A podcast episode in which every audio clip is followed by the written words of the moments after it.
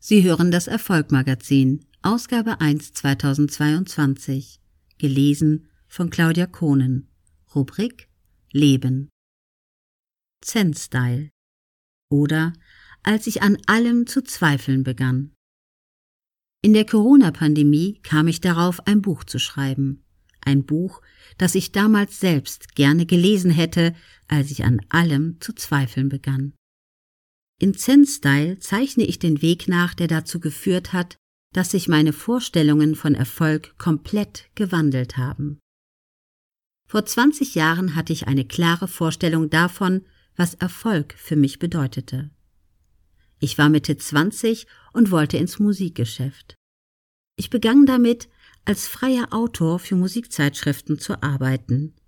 Damals war es üblich, dass uns große Plattenfirmen regelmäßig nach London, New York oder Los Angeles fliegen ließen, um ihre Stars zum Interview zu treffen. Während ich in einer winzigen Studentenwohnung in einem Hamburger Wohnblock lebte, stieg ich auf diesen Trips in Fünf-Sterne-Hotels ab und stand auf der Gästeliste der angesagtesten Clubs. Einmal saß ich mit Pharrell Williams auf einem Balkon mit dem Blick auf den Ocean Drive in Miami Beach, wo die italienischen Sportwagen ganz selbstverständlich am Straßenrand standen. Williams trug mehrere hunderttausend Euro um den Hals und das Handgelenk spazieren.